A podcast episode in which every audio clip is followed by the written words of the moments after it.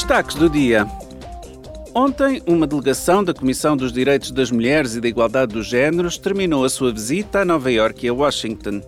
Durante a visita, os deputados participaram na Comissão das Nações Unidas sobre o Estatuto da Mulher.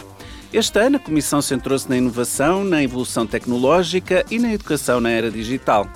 Na quinta-feira, em Washington, os deputados encontraram-se com representantes de organizações da sociedade civil que trabalham sobre os direitos das mulheres, a saúde sexual e os direitos reprodutivos juntamente com membros do governo e do Parlamento americanos, debateram o retrocesso em matéria de direitos das mulheres nos Estados Unidos e na Europa, nomeadamente a erosão do direito ao aborto. Esta semana, uma delegação da Comissão das Liberdades Cívicas visitou Atenas para fazer o balanço do estado dos valores da UE na Grécia.